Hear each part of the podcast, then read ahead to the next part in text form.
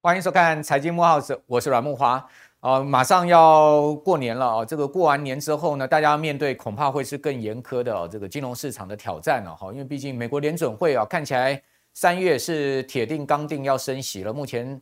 赌这个联准会升息的几率已经高达九成了啊。同时呢，今年联准会升息的几率啊，哦越来越高的情况之下，哦这个四次的可能性呢也高达百分之五十了。哦，所以金融市场已经有一波明显的压回哦。那为了让我们的观众朋友对于金融市场啊，今年整体的情势能更有把握哈，以及呢，让大家可以有一个宏观的全方位的思考啊，我们特别举办了这个二零二二年的全方位投资趋势的课程。好，这个讲座呢，啊是由我个人主讲哦，同时呢会告诉大家今年的风险跟机会之所在啊，乃至于全世界的宏观情势下面的台湾经济啦，哦，包括房市啦、汇市啦。好，另外呢，各产业我们都会涉猎。好，那同时帮各位找出啊，今年资产配置最重要的方向。好，那我们在一月二十六号啊，就开放早鸟报名。好，跟各位报告一个后康 L 这个早鸟报名的费用啊，其实会是非常非常优惠的哦。所以请各位把握在一月二十六号的线上报名的机会。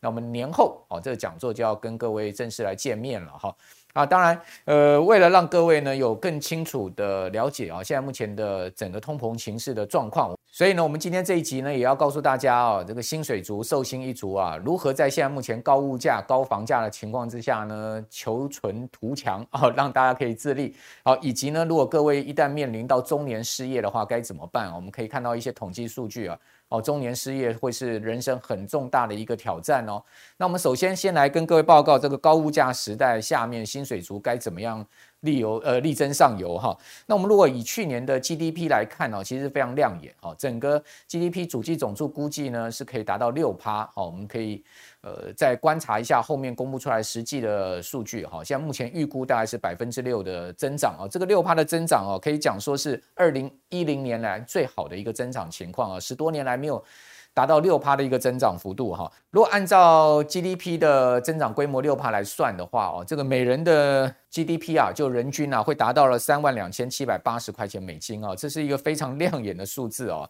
呃，才公布的。二零二零年的受雇员工中位数薪资呢，相对我们来去做对比一下哈，你会发现，诶，这 GDP 的亮丽数字啊，是不是真的能符合我们薪资的整体水准呢？答案好像是否定的哦，因为我们的中位数薪资呢才五十万一千块，哦，这代表说啊，还有一半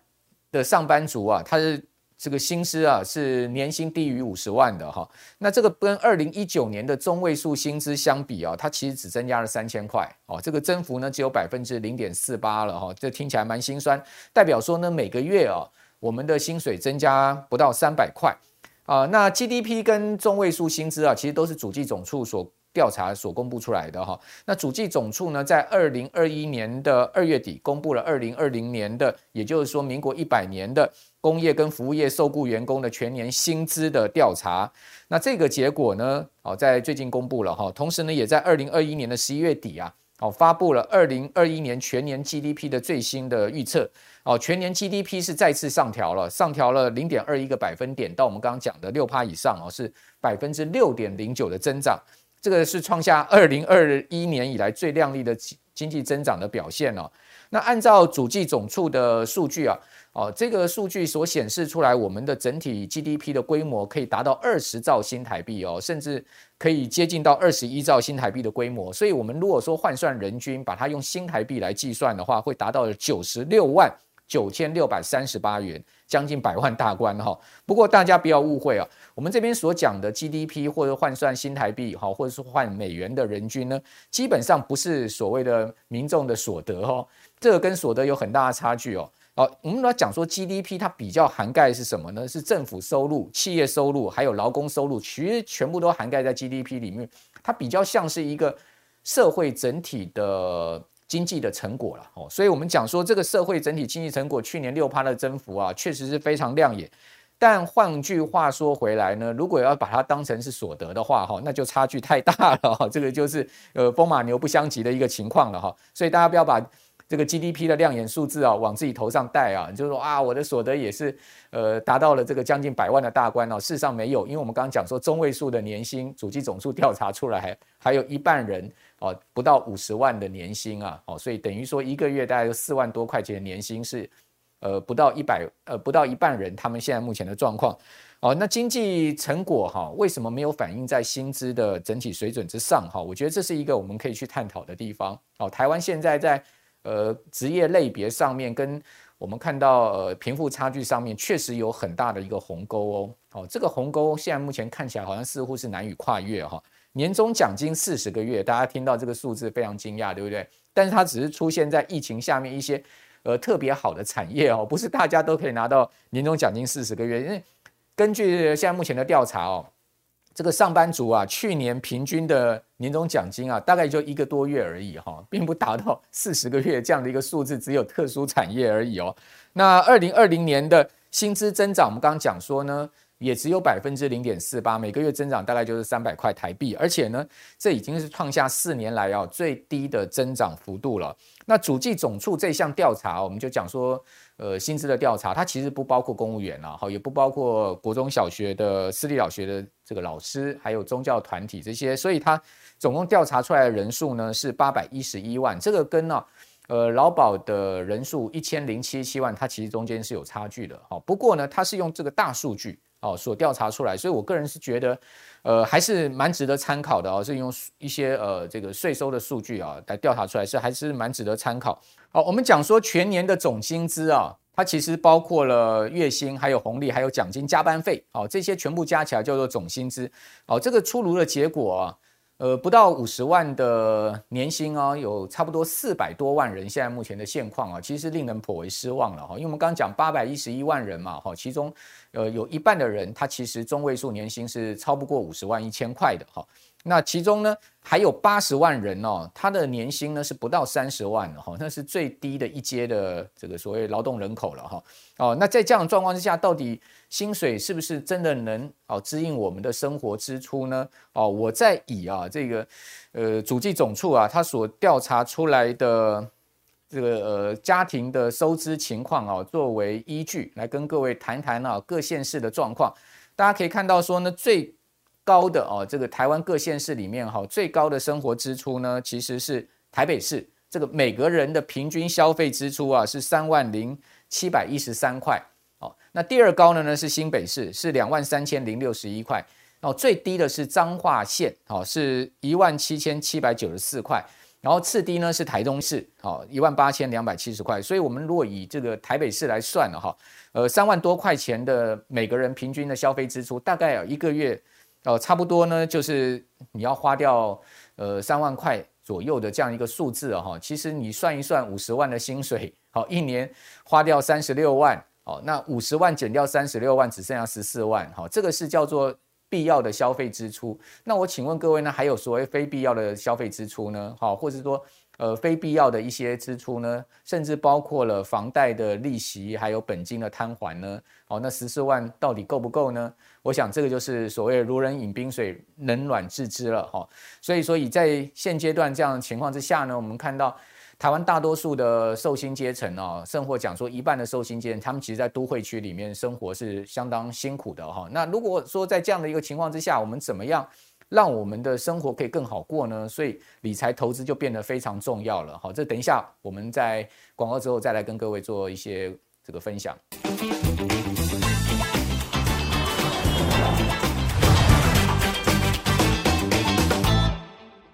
我是阮慕驊。过完年之后啊，我们有一个讲座要跟各位见面哦，就是二零二二年的的全方位的投资趋势讲座。哦，那这个讲座是由我个人所主讲哦。我们在最近呢会开放线上的报名，哦，一月二十六号各位就可以上线来报名了。我们观众朋友、们的粉丝们，如果提前报名的话，会有非常好康的早鸟优惠哦。那在这个讲座里面，我会告诉各位今年的。风险跟机会所在的地方，同时告诉大家呢，宏观经济形势下面，我们个人的资产配置要怎么去打造啊？请各位来参与这场的讲座。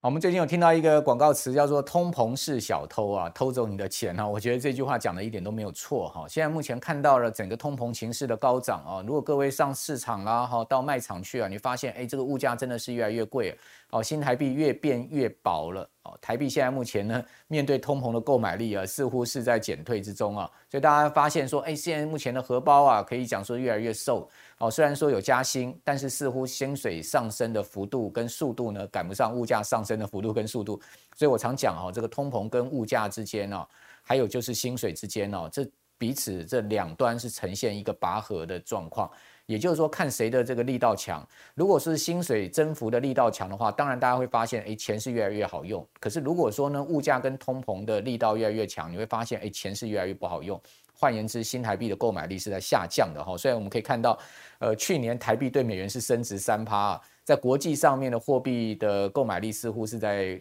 增强，但是呢，如果你回到台湾呐。啊，你发现哎，这个买东西啊越来越贵啊，一点都不感觉台币在升值，有这个国际购买力越来越强的情况。那大家发现最近是房价、车价无一不涨了，这个连卫生纸啊，厂商都说我要反映成本，我年后要调涨，哦，什么都涨，就是薪水不涨，这个恐怕就是上班族最大的心酸了。我讲这个辛酸薪水的那个辛啊，那除了金融业啦、航运业、面板啊，还有半导体这些高科技产业啊，去年景气大好，在喊加薪之外啊。讲实在的啦，你这个内需啊、餐饮啊、观光啊这些行业的人啊，能保住饭碗就不错了，根本不想要喊加薪或是年终吧。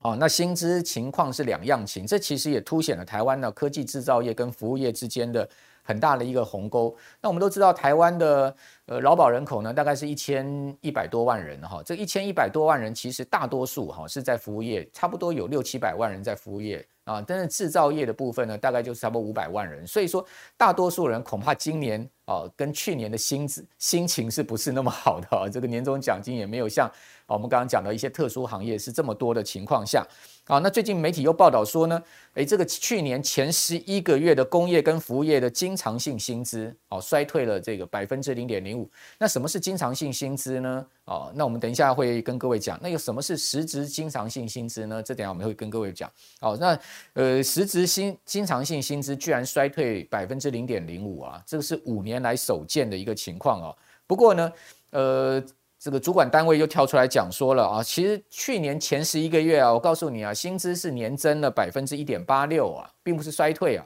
哦，总薪资还年增了百分之二点九五啊，哦，那总薪资跟薪资有什么不同呢？其实总薪资就是我们讲说，它除了月薪以外，它包括了加班费啦、奖金啦、红利这些全部加进去哦，叫总薪资。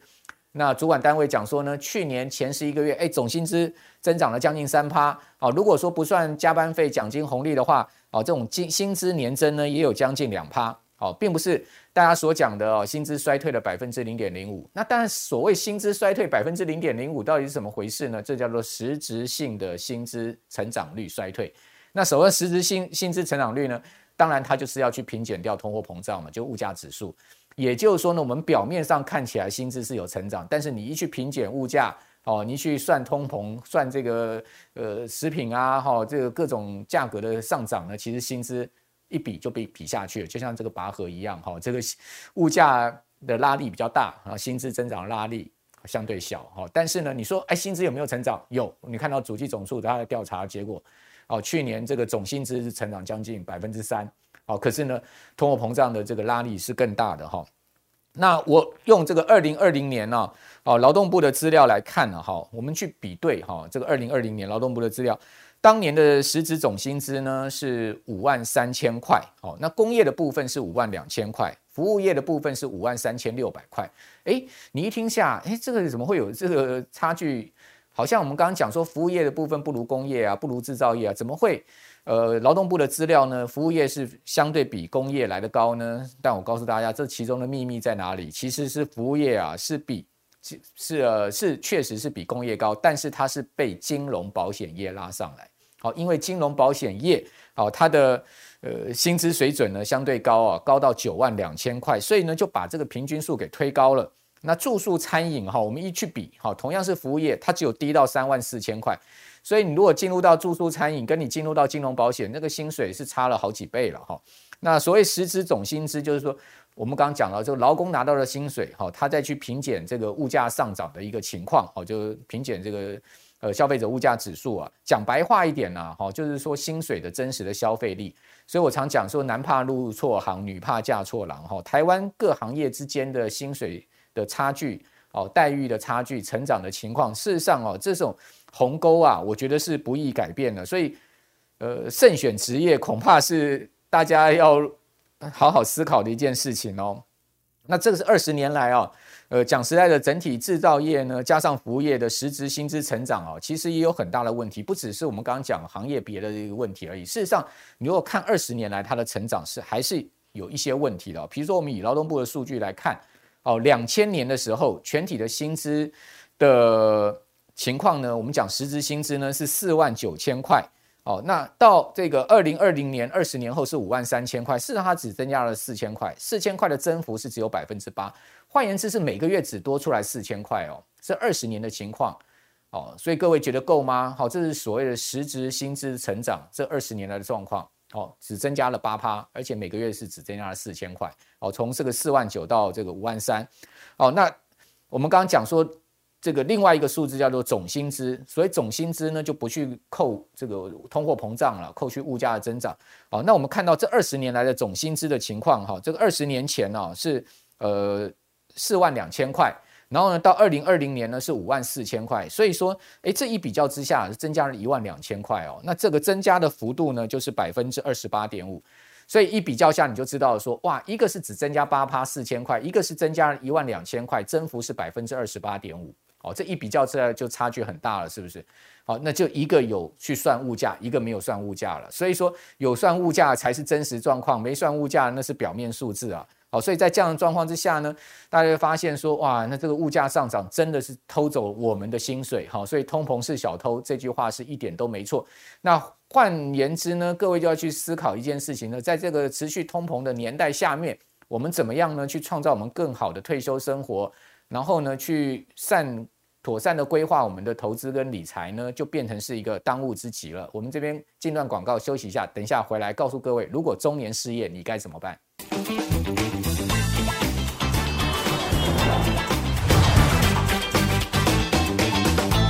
我是阮木华。过完年之后啊，我们有一个讲座要跟各位见面哦，就是二零二二年的的全方位的投资趋势讲座哦。那这个讲座是由我个人所主讲哦。我们在最近呢会开放线上的报名哦，一月二十六号各位就可以上线来报名了。我们观众朋友、我们的粉丝们，如果提前报名的话，会有非常好康的早鸟优惠哦。那在这个讲座里面，我会告诉各位今年的。风险跟机会所在的地方，同时告诉大家呢，宏观经济情势下面，我们个人的资产配置要怎么去打造啊？请各位来参与这场的讲座。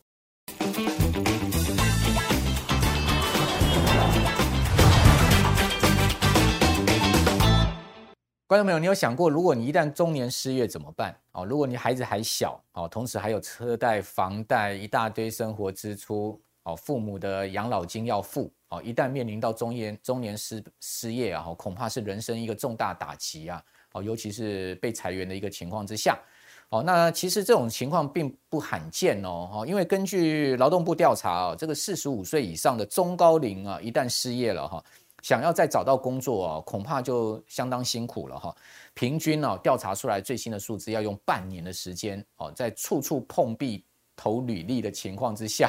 你才能找到一份工作。而且呢，就算你找到工作啊，你的这个薪水呢，也比先前啊，哦在职期间会少掉六千块哦。那在这样一个资主，如果遇到这样的困境，哈，该怎么办呢？就是我们等一下要告诉各位的哈。那中年失业可能发生在每一个人身上了哈，所以他要不要讲说这种事情不会轮到我的头上？哦，事实上公司倒闭啦，好，或是说老板呃歇业啦。哦，甚或呢，就是遇到不景气，哦，那都导致中年失业的情况，我们现在看到其实是相当多的哦。好，那呃，在四十五岁这种中年失业该怎么办？哦，家中孩子小，还有车贷、房贷要支出，现实的生活压力可能压得哦，每一个人都喘不过气来。那我们根据劳动部最新的调查数据啊，中年失业要找到一份工作，平均呢寻职的周数，哦，就是这个。如果以星期来细算哦，周数高达二十五点一周哦，也就是说几乎是长达半年的时间哦，要不断的投履历找工作哦，吃闭门羹，费尽千辛万苦，你才可以找到一份这个新的工作。而找到新的工作，结果呢，调查出来的平均薪资啊。哦，是只有三万九千四百三十二块哦，这个比失业之前的平均薪资四万五千六百七十块要少掉了六千两百三十九块，这个减薪的幅度等于是百分之十四啊！哦，那职场对中高龄的就职人呢，哦，找工作的人确实是不太友善哦。不过呢，这个数据啊，跟五年前劳动部啊同样的一个调查来相比啊。那寻职的周数哈是有收缩短缩短了哈，这个寻职周数呢，从二十七点一周呢，呃，这个到二十五点一周，好，所以说它有大概缩短两周的时间，好，但至于说前一次调查啊，这个中高龄失业者啊，大概有四十一趴的人呢，失业之后他就不再工作了，就是永远退出职场了。那这一次的情况稍微有改善，哦，但是呢，也还是高达了三三点六趴，他是退出职场。换言之，五年前。有四成的人，一旦中年失业，他完全找不到工作，或是说呢，就是决定终身不再工作了。现在的状况稍微好一点啊，但是呢，也还是高达了呃三三趴的人呢，他是不再找工作了，或是说呢，他也再也找不到工作了。哦，所以三到四成的这样的情况是。呃，五年来到现在目前的整体状况哈，那根据这两次的前后调查，我们其实可以得出一个中年失业大概的轮廓了哈，就我们看到一个全貌。那有什么样的全貌呢？第一个呢，就要告诉各位，一旦你中年失业了哈，你可能找工作，你至少要半年的时间哦，你心里要这个准备。而且呢，就算你找到工作了，你的薪水大概会掉掉一层哦，就是比你在先前的这个工作减了十趴的薪水。好，同时呢，大概会有这个差不多三到四成的人呢，再也找不到工作，好，甚或呢，干脆就放弃回到职场了，哦，这是一个非常可惜的事情，好，所以说，呃，在这边我们就必须要去设想，如果一旦我们中年失业该怎么办？首先呢，先正面思考，就是我不会中年失业，哦，怎么样也轮不到我，那怎么样也轮不到我呢？代表说你必须要在这个公司里面哦，你是有非常竞争力，换言之就是老板没你不行啊。啊，讲白话点，你是一个不可或缺的人才，除非这家公司收摊了，不然的话，永远有一份你的工作。哦，换言之，就是剩下老板一个人，再加你一个人了。哦，所以说这个打造自己不可或缺呢，恐怕会是在职场上面大家不要去思考的哦。那现在各位就可以去思考一下，我在这个职场职场上呢，是不是可有可无啊？如果你是可有可无的话，你就有可能会中年失业的哈。这是第一个。好，第二个呢，就算是你一旦中年失业了。你也必须去设想我们刚刚讲的这种轮廓跟情境，好，这个半年要找工作，所以你是不是要至少准备半年的家庭紧急的预备金呢？好，这件事情又是一个正面思考，好，也就是说我们要半年的时间找工作，那我这半年我没有收入的情况之下，我的家庭我的支应要怎么样正常的可以度过？所以我建议大家至少要准备一个半年的家庭准备预这个紧急预备金，好，放在一个现金的账户里面，你这个账户啊。不要去买股票啊，要不要去做基金的投资啊？哦，因为买股票可能亏损，基金当然也有可能亏损。万一呢，你原本放在这个账户里面的钱是四十万，结果呢一下亏到剩二十万，你就不够了，对不对？你只剩下三个月了。好，所以说我建议大家，即使现在目前的定存再低，你就去放定存吧。如果一旦遇到中年失业，至少你解定存出来这个钱呢，啊，还可以够你用半年。好，所以呃，这是另外一个我建议大家好，必须要去思考在。中年失业上面就需要去做的对策。第三个呢，当然就是培养所谓的第二专长、第三专长了。就是说，你现在在在职期间呢，不断的学习进修，哦，培养第二跟第三专长呢，以备于说你一旦中年失业了，你可以找寻另外的工作，而不是说你必须要找你原来的这个工作，好，继续在